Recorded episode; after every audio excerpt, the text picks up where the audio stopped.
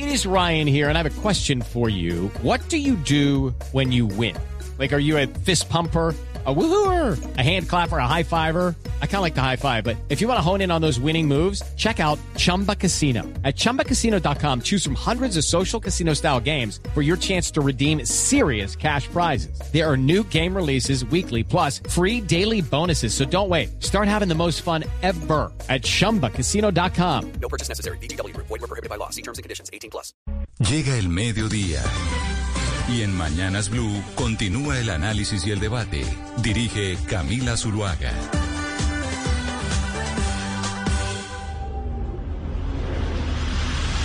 Hiya, hiya, hiya. Hiya, hiya, hi. Hiya, hiya, hiya.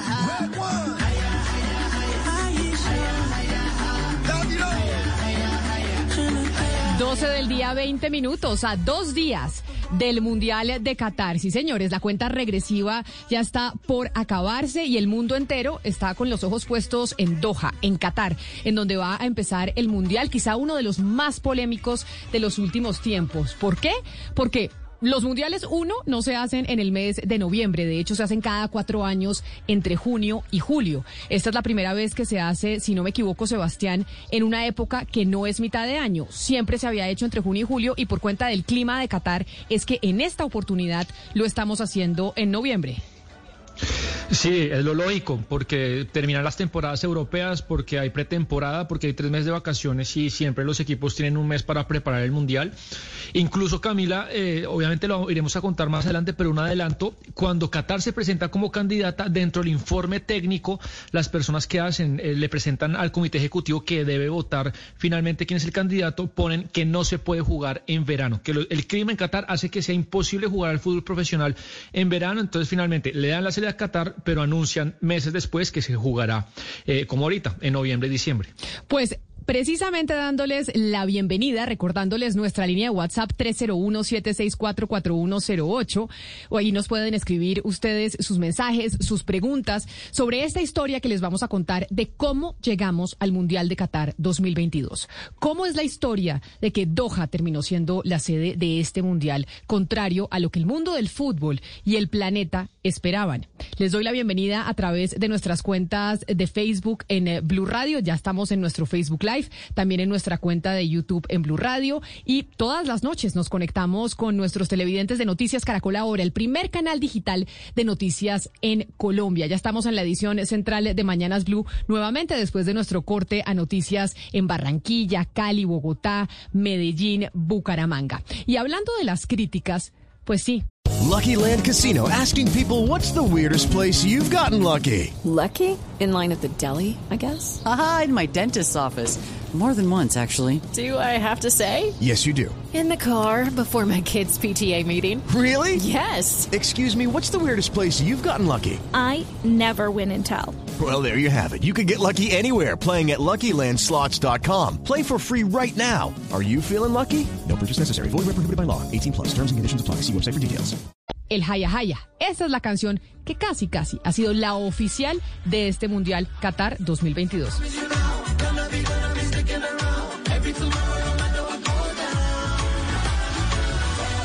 Y una de las primeras críticas vino de la selección australiana, que a través de un video dijo que lo que estaba pasando con el tema de los derechos humanos en Australia debería llamarnos la atención a todos en el mundo que estamos observando el Mundial de Qatar 2022.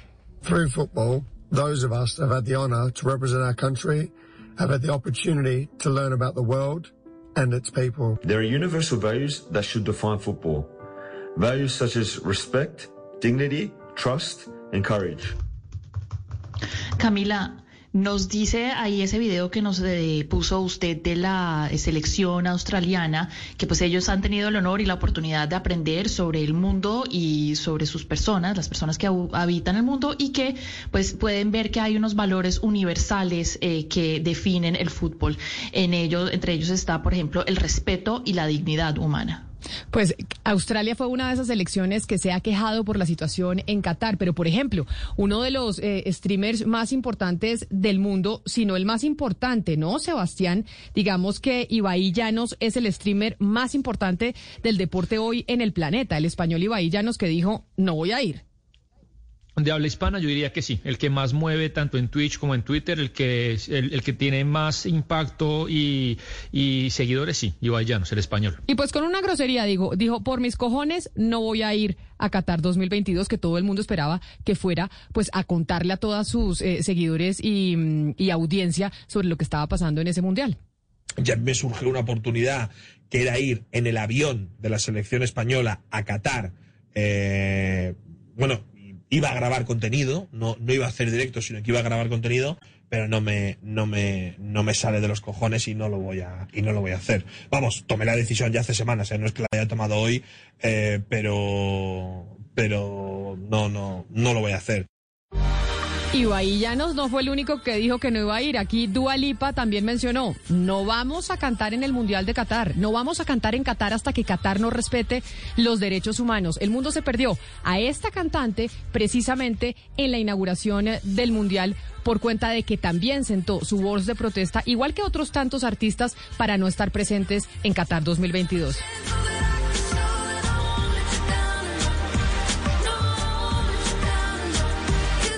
Pero a Dua Lipa también se le sumó Rod Stewart, al que le ofrecieron, Ana Cristina, un millón de dólares por actuar en el Mundial de Qatar. Rod Stewart, que es de los suyos, yo no voy a decir de su época porque eso es como ofender, pero también dijo no, no voy a ir porque no es correcto asistir eh, al Mundial en Qatar.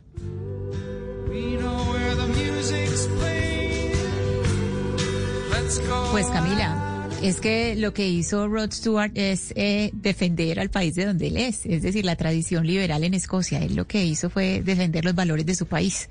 Es eh, una de las cunas del pensamiento eh, liberal eh, en Gran Bretaña y pues muy bien por él que se niegue a ir allá. Pero lo increíble es que el mundo del fútbol no se ha quedado atrás. Pero no increíble porque el mundo del fútbol no haya criticado el, el asunto de Qatar, sino por quien lo ha criticado. Acuérdense de Joseph Blatter. Vámonos al 2010. Escuchábamos a Seth Blatter, como le dicen en el, en el mundo del, del balón, anunciar que Qatar era el que iba a organizar el Mundial del 2022. Así lo anunciaba en su momento. The winner to organize the 2022 FIFA World Cup is Qatar. Ahí, Mariana, decía Seth Blatter. El ganador para organizar la Copa FIFA Mundial del 2022 es Qatar. Pero increíblemente, Sebastián, Seth Blatter, Joseph Blatter, en un documental que publicó eh, Netflix hace una semana y que lo, y que lo lanza específicamente para eh, ambientar el Mundial de Qatar 2022, dice el señor Joseph Blatter, el que acabamos de oír, es que volvamos a poner a Joseph Blatter, volvámoslo a poner anunciando que Qatar iba a ser la sede del Mundial 2022. ¿Este señor que dijo esto? The winner to organize the 2022 FIFA World Cup is Qatar. 12 años después el señor dice que es un error, que es que por corrupción se le dio el Mundial a Qatar. Sí, eh, digamos, le, le, recomiendo a todo el mundo ese documental, se llama Los Entresijos de la FIFA y es un espectáculo documental porque logró Netflix, no sé cómo, eh, entrevistar a todos los protagonistas de la historia, pero a todos, a, los cataríes, a los que a los organizadores del mundial, eh, y les preguntan directamente por estos casos de corrupción, entrevistan a Blatter, bueno, Blatter es casi el protagonista de la serie, entrevistan a, la gente que, por ejemplo, le, dio información al FBI, es un espectáculo. Pero además, Camila, hay un detalle interesante este tema de Blatter, y es que él realmente le interesaba que el mundial se le diera a Estados Unidos. ¿Por qué? Porque la persona que tenía más chances de derrotarlo a él en la elección del 2015 para él quedarse en su quinto mandato seguido como presidente de la FIFA era un catarí que entonces él consideraba si la sede era para Qatar, él se fortalecía mucho y todos los votos del Medio Oriente podían ir para él. Por eso él, él, quería que Estados Unidos ganara y, y apoyó la candidatura de Obama y de Bill Clinton y se sintió derrotado esa vez que el comité ejecutivo le da la espalda a su poder y vota a Qatar. Bueno, pero entonces siguiendo con las críticas del mundo del fútbol, porque decíamos, es la primera vez que se hace un mundial en esta época, en noviembre y diciembre. Normalmente se hace en junio y julio. Usted nos explicaba, Sebastián, que era también porque es en ese momento en donde los jugadores descansan de los torneos eh, de sus ligas locales, de las ligas en Inglaterra, en España, en Argentina, en Brasil, etcétera, etcétera. Pues por eso también directores eh, técnicos que son muy controversiales por sus declaraciones han dicho, y sobre todo, por ejemplo, Jorge Sampaoli. Sampaoli fue director técnico de la selección chilena en la Copa América de Chile, ¿cierto? Era Sampaoli el director técnico, el que ahora Sí. es eh, el actual director técnico del Sevilla Fútbol Club.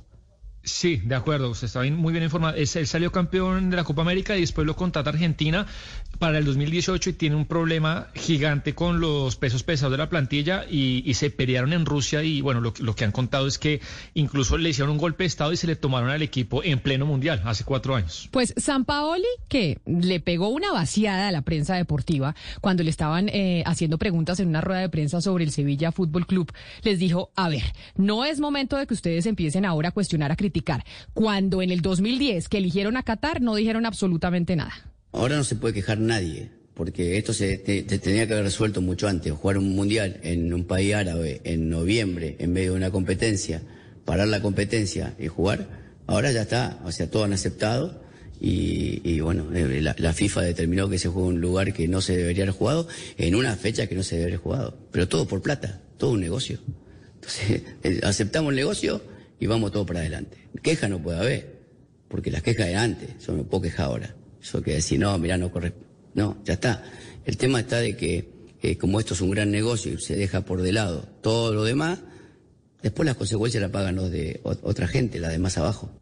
Las consecuencias las paga otra gente, la de más abajo, la gente que se ha muerto en la construcción de los estadios eh, para jugar el Mundial de Qatar 2022. Pero San Paoli no fue el único director técnico que se quejó y que dijo, oigan, acá no nos vengamos con la hipocresía porque no dijimos nada antes. De hecho, Jürgen Kloppen, el eh, director técnico del Liverpool, el, anema- el alemán, en una rueda de prensa también cuando le preguntaron por el tema de los jugadores, dijo algo muy similar.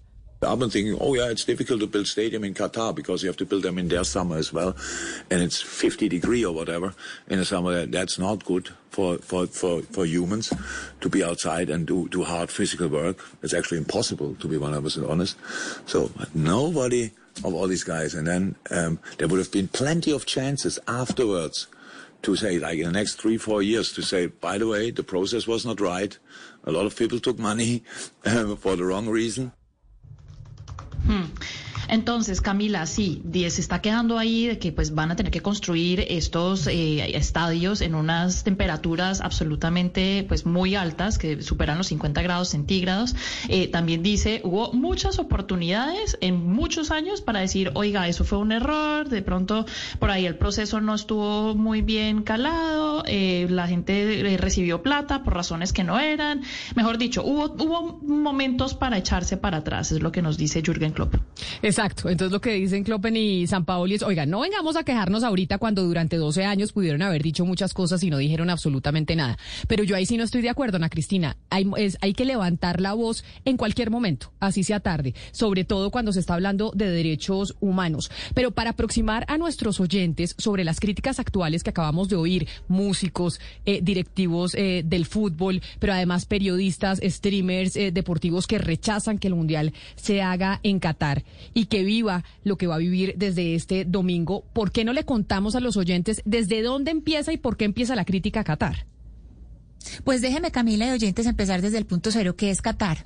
Qatar es un estado árabe, es un estado soberano, tiene eh, dos millones mil habitantes aproximadamente. Si lo ponemos en un mapa, Qatar está al oeste de Asia, está eh, parte en la península de Qatar y en el este de la península arábica. La única frontera terrestre que tiene este país es al sur, con Arabia Saudita, y el resto es todo rodeado por el mar eh, del Golfo, del Golfo Pérsico. Si vamos a hablar de la economía, pues el 60% de la economía depende de los yacimientos de petróleo y gas que muchas veces lo hemos comentado en estos micrófonos, Camila. Pero a ver, ¿por qué en este momento el planeta está cuestionando de esta manera tan fuerte a Qatar? Hay que recordar que aproximadamente dos millones de migrantes de países como India, Bangladesh, Nepal Kenia y Filipinas fueron los encargados no solamente de construir, sino de prestar una serie de servicios durante la construcción de las infraestructuras del, del Mundial. Entre un 90 y el 95% de estos constructores eran extranjeros. Y recordemos que entre esas construcciones hay pues eh, obras impresionantes como el Estadio Internacional Califa.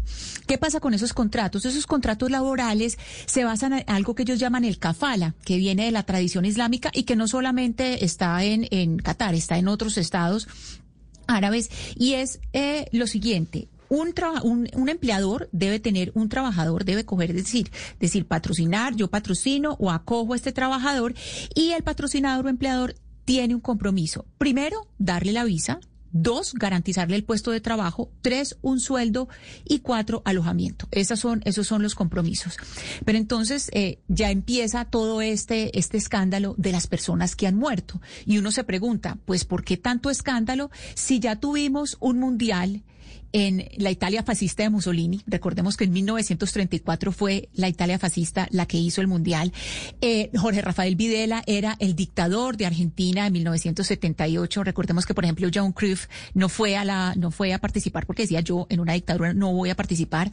Y hace, y, y el pasado. ¿Por qué si aceptamos que fuera en la Rusia de Putin en 2018? ¿Cuál es el problema ahora?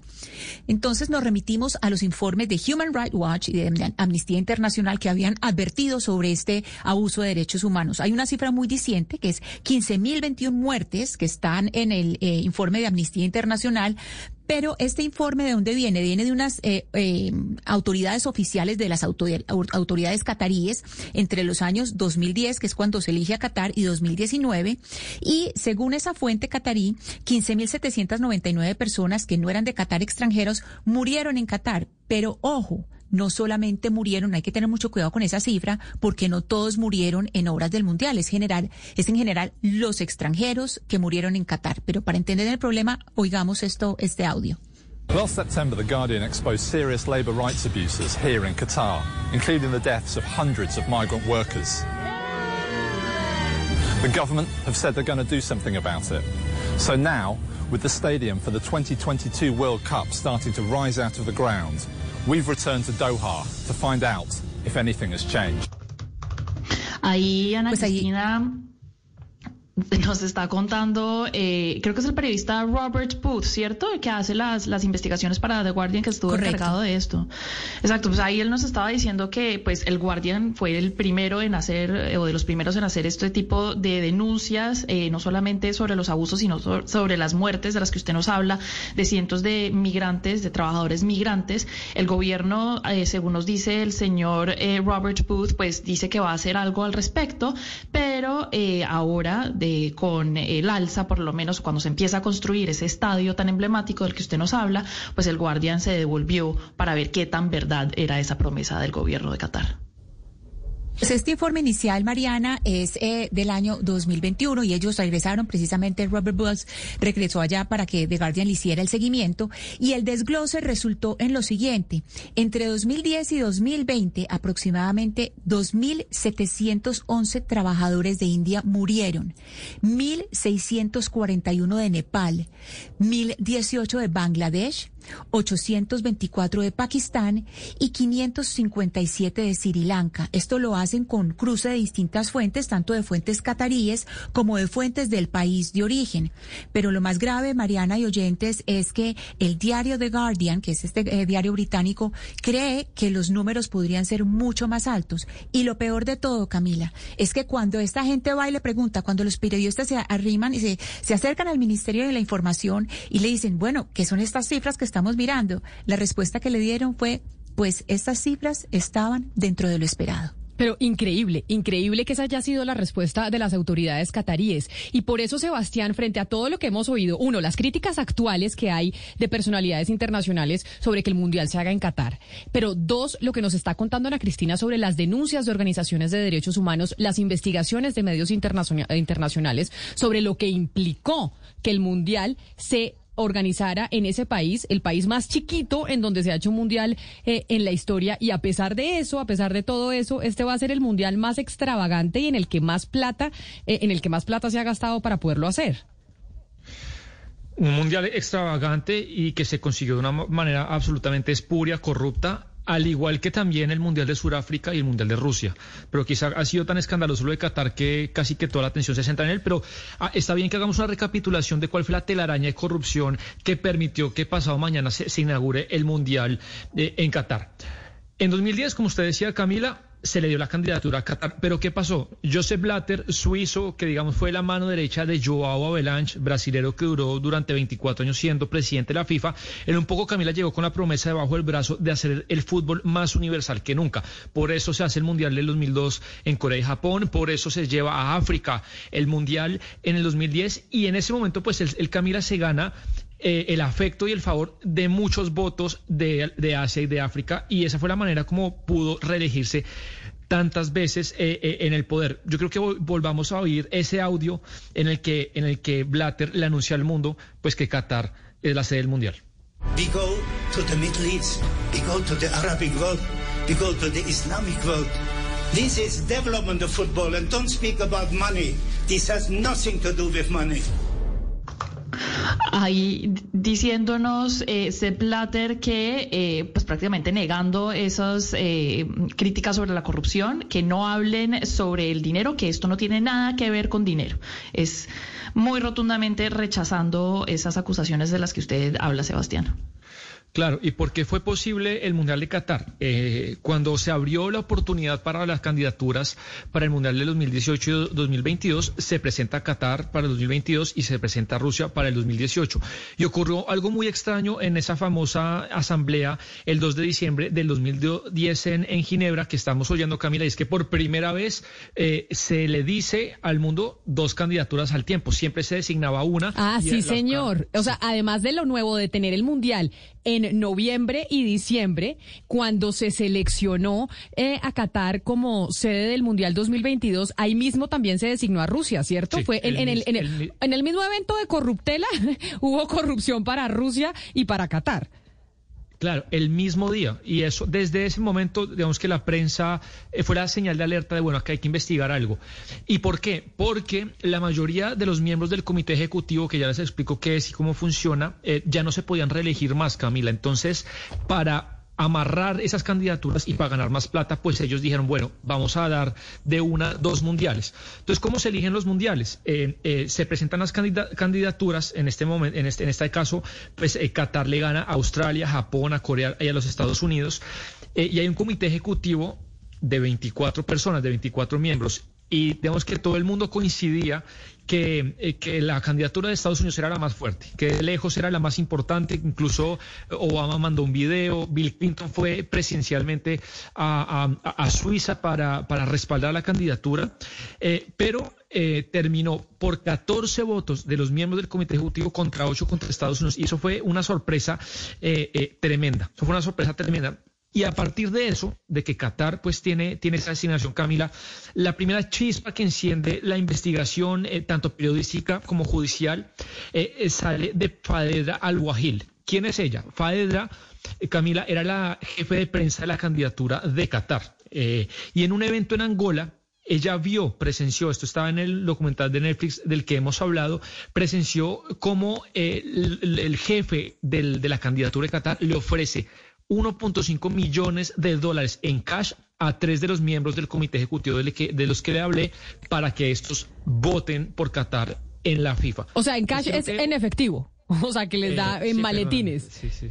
En, en, verdecito, sí. sí. Ajá. Así, para, para que ellos en, voten en la elección por Qatar. Y quiero que oigamos un momento a esta señora Faedra.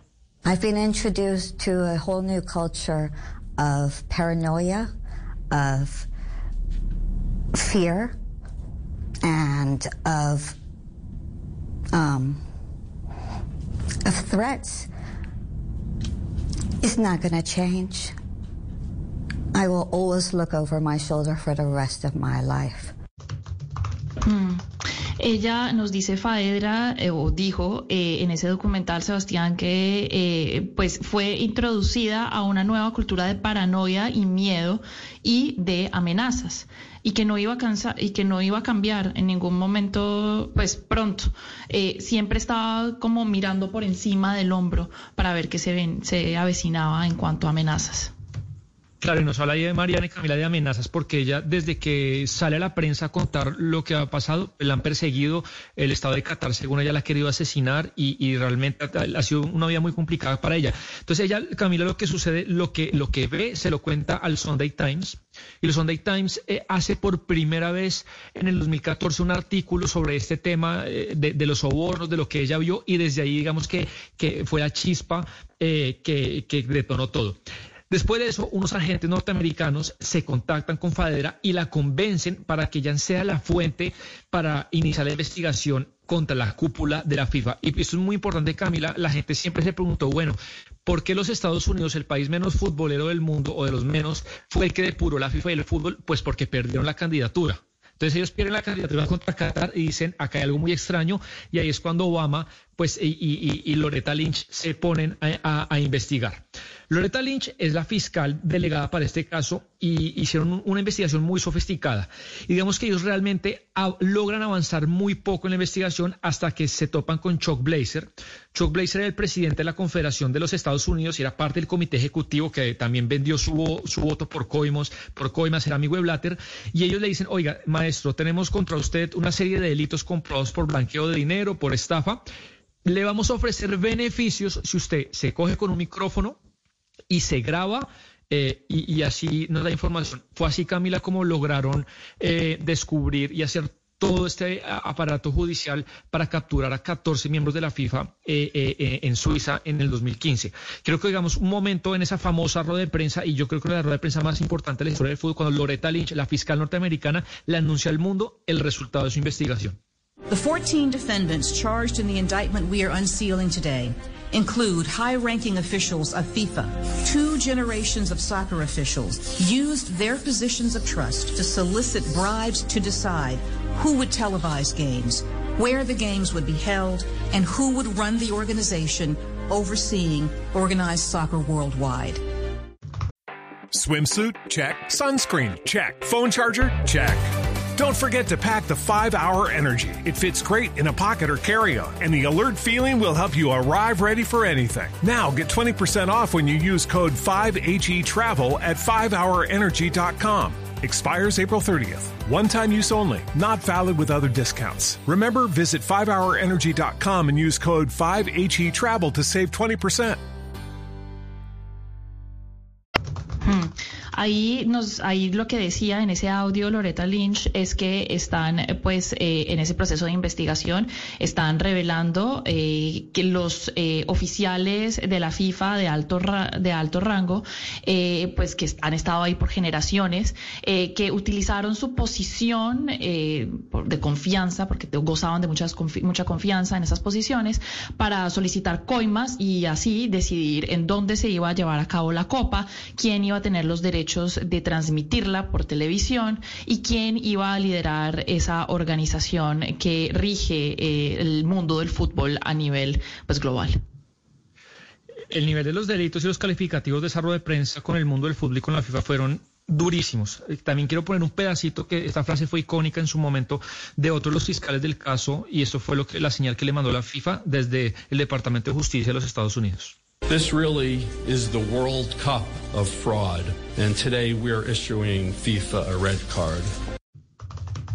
Este es la Copa Mundial del Fraude, eh, dice ahí en este audio Sebastián, y en ese día eh, pues le estaban, digamos, eh, sacando la tarjeta roja a FIFA a la FIFA. Un poco, Camila, para, ir cerrando eh, esta historia, este, esta investigación de Loretta Lynch fue el insumo eh, judicial para finalmente, en plena Asamblea 65 de la FIFA, que era, Camila, la asamblea donde se estaba religiendo a Blatter, eh, la, la vergüenza fue tremenda porque después de que sucede esto, va al FBI y captura en plena asamblea en los hoteles de lujo en Suiza a 14 de los miembros ejecutivos de la FIFA, casi toda la cúpula.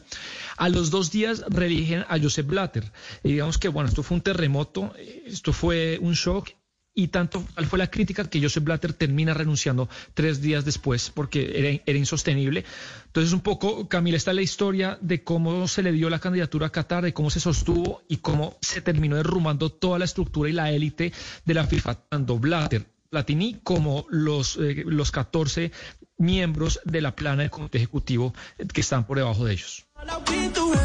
Y por esa razón, en el 301-764-4108, muchos oyentes nos están escribiendo y, por ejemplo, Jorge Enrique Zúñiga nos dice, por todo y todo este será, Hugo Mario, el mundial más perverso de la historia. Eso de invitar al mundo a que les miren y admiren sus lujos y riquezas, haciendo que las distintas culturas tengan que hacer lo que ellos impongan, no tiene sentido. Y no es por querer andar borracho ni protagonizar exhibiciones. Por fortuna, Colombia no fue. Y de hecho, Arturo nos dice que sobre el tema de Qatar y la hay que tener en cuenta lo que sucedió en el Mundial de Rusia 2018, que Rusia tenía leyes muy duras con respecto al comportamiento de la gente en la calle, al consumo de bebidas alcohólicas en sitios públicos y demás, pero que las autoridades rusas encabezadas por el señor Putin en un verdadero acto de pragmatismo, pues decidieron ablandar todas esas medidas durante el Mundial porque de lo contrario tenían que enviar a la cárcel o deportar a millones de personas. En Rusia los rusos entendieron que era Rusia la que tenía que acomodarse a la multiculturalidad y no el mundo a su cultura y adaptarse a la cultura rusa, porque se trataba del evento más importante del planeta.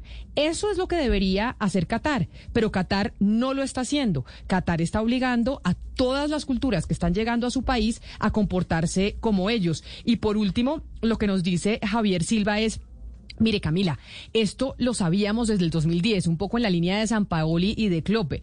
Y es, hubo una eliminatoria larguísima para ir a Qatar. Cuando estábamos jugando con la selección Colombia para la eliminación del Mundial de Qatar 2022, ahí sí no decíamos nada, absolutamente nada de la violación de derechos humanos en ese país. Sí. Camila, pues yo también estoy aquí leyendo a muchos oyentes asombrados e indignados por la forma como se eligió a Qatar como sede de la Copa Mundial de Fútbol para este año 2022. Ha sido sin duda una de las polémicas más grandes en la historia de este deporte, no solamente por las circunstancias que rodean a, este país eh, cuestionado por la violación de las libertades individuales y por la violación a los derechos humanos, sino porque es un pequeño país, realmente es muy pequeño y hay muy poca afición y muy poca tradición futbolera casi que, que, nula. Eh, la designación de Qatar como sede del Mundial estuvo rodeada de denuncias por corrupción, que ya aquí hemos mencionado algunas en las altas esferas de la FIFA. La FIFA, recordemos, es el organismo que gobierna al mundo del fútbol y abrió este proceso de elección para sede del Mundial del 2022 en el año 2009, como ya lo decía Sebastián Nora. Junto a Qatar se postularon, ya lo dijo Sebastián, otras sedes como Corea del Sur, Japón, Estados Unidos y Australia. La FIFA realizó a través de 22 de sus miembros directivos una serie de rondas de votación en las que si alguno de los países no tenía la mayoría absoluta, que eran 12 votos, se iban eliminando los de menor votación hasta quedarse solamente la sede definitiva. Al final quedaron Qatar y Estados Unidos, el país de Oriente Medio, por mayoría, por 14 sufragios contra 8, pues se quedó con la sede mundialista. La eh, votación eh, eh, fue una votación abierta, repito, de 22 representantes de la FIFA, en la que hicieron parte el entonces presidente de la federación, el suizo Joseph Blatter, otros dirigentes muy reconocidos, como ya algunos que ya no están como el fallecido Julio Grondona, el argentino, el español Ángel Villamaría, o Ángel María Villar, perdón, y el francés Michel Platini. De los 22, eh, un total de 10 dirigentes que votaron se vieron ya eh, involucrados luego en escándalos de corrupción, por lo cual algunos han sido sancionados, incluso otros han sido inhabilitados. Pero hace pocos días, Camila, yo creo que usted lo vio en los medios internacionales, Blatter aceptó su responsabilidad en la designación de Qatar como sede del Mundial, dijo que estaba arrepentido a un medio suizo, señaló a Michel Platini, eh, y a la relación que tenía Francia, que es el país de Platini, con el Emirato, como los verdaderos causantes de la entrega del Mundial de Fútbol a Qatar. Dijo, entre comillas, Blatter, Qatar es un país muy pequeño, el fútbol es eh, para los países grandes, eh, sobre todo los mundiales. Agregó el expresidente de la FIFA que eh, después del Mundial de Rusia en el 2018, Estados Unidos era el que eh, se había acordado se quedaría con la sede del Mundial para el 2022, como un gesto de paz por tratarse de, de Rusia y de Estados Unidos, los dos grandes rivales políticos de la actualidad en el mundo. Pero finalmente Blatter eh, explicó que fue el entonces presidente de la, de la UEFA, de la Unión de, Federaciones Europeas, Michel Platini, quien consiguió la mayoría de los votos para que Qatar se quedara con la sede del Mundial. Y esto, dice Blatter, para complacer al presidente eh, Sarkozy, al presidente francés, quien era íntimo o es amigo íntimo del príncipe heredero de Qatar. Así, recordemos, Camila celebró el jeque Mohammed bin Ahmad Al Thani la designación de su país como la sede de la Copa Mundo en este año 2022. President Blatter, members of the Executive Committee, and FIFA, thank you for believing in change. Thank you for believing in expanding the game. Thank you for giving Qatar a chance, and we will not let you down. You will be proud of us. You will be proud of the Middle East, and I promise you this. Claro que sí. Entonces, Hugo Mario, lo que decía el señor Altani, el jeque eh, de Qatar, es que pues le agradecía al señor eh, Blatter y a los miembros del comité ejecutivo de, la FIFA eh, por creer en un cambio, por creer en ellos, por expandir el juego y dárselo a Qatar, darle una oportunidad y que no los iba a decepcionar, que iba a enorgullecerlos y los iba a, iba a hacer que el mundo árabe o el Medio Oriente también se sintiera orgulloso orgulloso.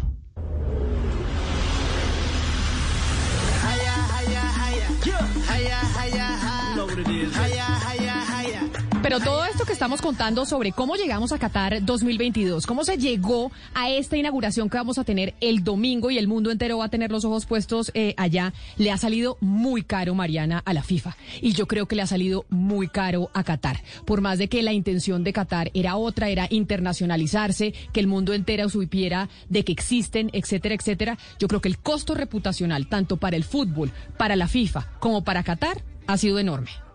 Totalmente de acuerdo con usted, Camila. Es más, yo me atrevería a decir que esta ha sido la Copa del Mundo más controversial en la historia de la FIFA. Es decir, si hacemos un recuento de las lluvias de críticas que le han caído tanto a la FIFA por Qatar eh, y a Qatar, pues podemos empezar por las ONGs, Amnistía Internacional, Human Rights Watch, eh, pues que han sacado informe tras informe sobre las violaciones de derechos humanos a los trabajadores migrantes, pero también, por ejemplo, está la Confederación Internacional de Organizaciones Sindicales que publicó un informe informe durísimo que dice que eh, Qatar es un país sin conciencia, porque sus trabajadores no tienen derechos y las condiciones en las que trabajan son a veces tan graves que resultan en muertes. Ahora, en cuanto a los medios, ya nos lo explicó Ana Cristina, el Guardian estuvo a la vanguardia, valga la, redundancia de palabras ahí, eh, eh, reportando y haciendo reportajes sobre los abusos a los trabajadores migrantes y sus condiciones, pero hay otros medios también, por ejemplo, la BBC ha hecho muchas investigaciones y ha sufrido consecuencias por ello. Es más, un equipo de la BBC fue arrestado en Qatar. Oiga usted lo que tuvo que decir el corresponsal de la BBC en Londres, en el Medio Oriente, cuando fue arrestado en Qatar. Our arrest was dramatic. Eight cars drove us off the road as we left the center of Doha. The cameraman, driver, translator, and I were treated like spies and interrogated separately by security officers. Our camera and footage were seized. In handcuffs, we were hauled in front of a prosecutor. He accused us of disrespecting Qatar and threatened us with a spell behind bars to teach us a lesson. Entonces, Camila, lo que dice ahí el corresponsal de la BBC de Londres es que fue un poco dramático ese arresto. Ocho carros los sacaron de la carretera por la que manejaban. Eh, su equipo fue interrogado por oficiales de seguridad. Eh, su contenido, lo que habían grabado, pues se los quitaron. Eh, los esposaron en frente de unos jueces y aquellos o fiscales, perdón, y aquellos fiscales lo que dijeron era que iban, ellos tenían que aprender una lección. Em, digamos que también el New York Times en el 2015 pues le hizo una cobertura muy extensa a la decisión del FBI, el Departamento de Justicia de Estados Unidos, de hacer eh, esa, eh, esa investigación contra la FIFA. Eh, pero bueno, también, como podemos ver, hay famosos, Camila, como usted lo mencionó, Dualipa, Shakira, eh, Rob Stewart, que decidieron simplemente no ir a la Copa. Marcas también de ropa, como la marca deportiva Hummel, que hace los uniformes del equipo danés, dijo que los uniformes de ese equipo iban a ser más monocromáticos porque pues no quiere que se asocie su marca eh, con una Copa y con un país eh, que tiene tan poco respeto por los derechos humanos. bueno, dentro también de la FIFA Han existido muchas críticas, eh, no solamente por el tema de violaciones de derechos humanos, sino también por el tema de las temperaturas. Eh, como lo decíamos, los olímpicos, por ejemplo, también se quejaron porque podía eh, haber un, un pequeño conflicto en temas de temporadas con los, con los olímpicos de invierno, las ligas europeas también. Pero mire, Camila, también hasta Estados Unidos llegó este problema porque el Fox Broadcasting Company, según el New York Times, había comprado los derechos para transmitir la Copa antes de que se supiera que la iban a pasar para los meses de invierno. Pero ¿qué es lo que pasa? Que ya desde noviembre empieza la temporada de la Liga Americana de Fútbol. Y como eso es un gran evento en Estados Unidos, pues no podía ocurrir al mismo tiempo que la Copa eh, del Mundo. Entonces, la eh, Fox Broadcasting Company parece que amenazó con demandar a la FIFA ante las Cortes de Estados Unidos, esto según el New York Times, eh, y por eso fue que la FIFA decidió darle los derechos de transmisión en Estados Unidos a Fox del 2026 para evitar ese lío legal.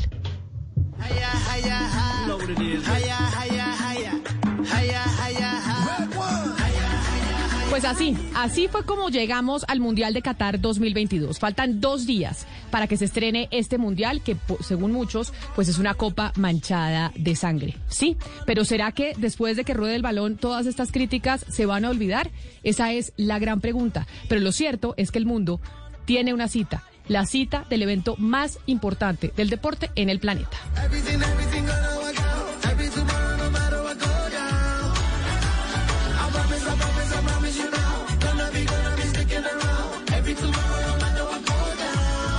Antes de irnos, Ana Cristina, con eh, la recomendación que le tiene doña Jennifer a Sebastián para que le convencerlo finalmente de su carro, del carro que va a comprar, ¿usted ya tiene listas las, las eh, compras de Navidad o no?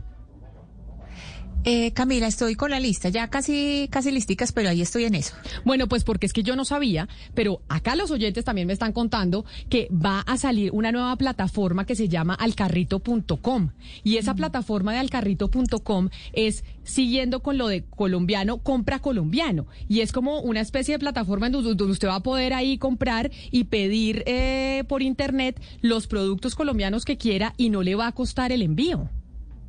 Sí, claro, es muy bueno, Camila, porque además, pues con este tráfico que está tan difícil y usted sabe cómo se pone el tráfico en, diciembre, en noviembre y en diciembre, entonces en alcarrito.com es una forma de comercio online que primero, pues no hay, hay cero eh, por ciento de cobro de comisión para vendedores, se paga cuando usted recibe el producto.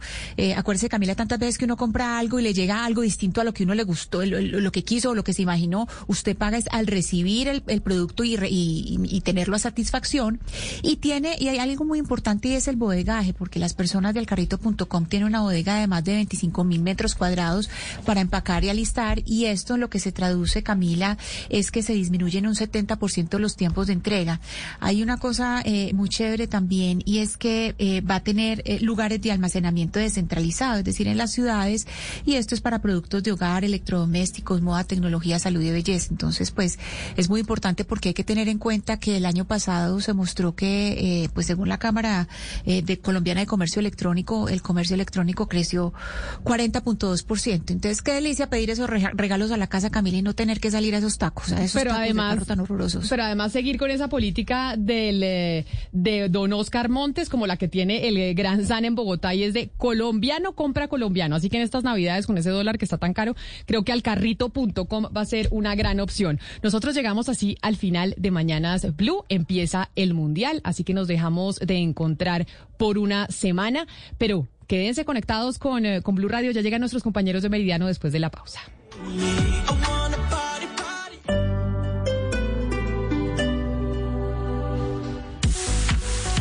Y hablando de regalos de Navidad, un carro no es un regalo, es un regalazo. Y es el regalo que se merece Sebastián para este fin de año, porque usted, Sebastián, trabajó todo el año y se lo merece. Así que no se olvide, ni usted, Sebastián, ni los oyentes, que si están buscando comprar carro, pues en Dencautos le tiene el salón del automóvil con beneficio con posibilidades reales para que se lleven esa nueva Peugeot sin cuota inicial, sin cuota por un año y con una financiación del 100% si así usted lo requiere y si lo necesita. En Dencautos por este mes de noviembre ustedes pueden disfrutar de este salón del automóvil pueden acercarse a cualquiera de sus sedes para que comprueben por ustedes mismos que sí hay financiación, que todo lo que yo les he estado diciendo durante más de una hora es cierto. Así que se pueden acercar a cualquiera de las tres sedes, la vitrina de la calle 116 con Avenida Suba, la vitrina de la carrera 19 con calle 100 y desde nos, donde nos encontramos en este momento en la vitrina de la calle eh, 86. Es en toda la esquina, carrera 11, calle 86 estoy exactamente a una cuadra del centro comercial andino para que aprovechen todos estos días. Las ofertas, las promociones, los planes de financiación están hasta el próximo 30 de noviembre. Hay atención de lunes a domingo, excepto aquí en la carrera 11 con calle 86, porque acá la atención es de lunes a sábado. De resto, en las otras dos sedes ustedes van a poder ir un domingo, eh, van a poder preguntar, van a poder hacer su test drive para que usted pruebe el carro, para que se suba, para que se convenza de qué es lo que usted quiere y lo que había estado buscando durante tanto tiempo. Así que ya saben, no se pierdan porque este 2022 sí hay Salón del Automóvil y lo trae de incautos en cualquiera de sus tres sedes. Les quiero recordar, entonces, es un auto con un volante deportivo, un confort dentro del vehículo que marca la diferencia, como siempre lo ha hecho Peugeot con cualquiera de sus referencias. Así que ya saben, Peugeot 2008 Style ya disponible para que se la lleven de inmediato.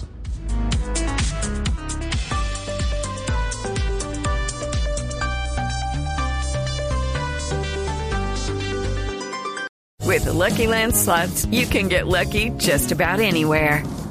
This is your captain speaking. Uh, we've got clear runway and the weather's fine, but we're just going to circle up here a while and uh, get lucky. No, no, nothing like that. It's just these cash prizes add up quick. So I suggest you sit back, keep your tray table upright, and start getting lucky. Play for free at LuckyLandSlots.com. Are you feeling lucky? No purchase necessary. Void where prohibited by law. 18 plus terms and conditions apply. See website for details.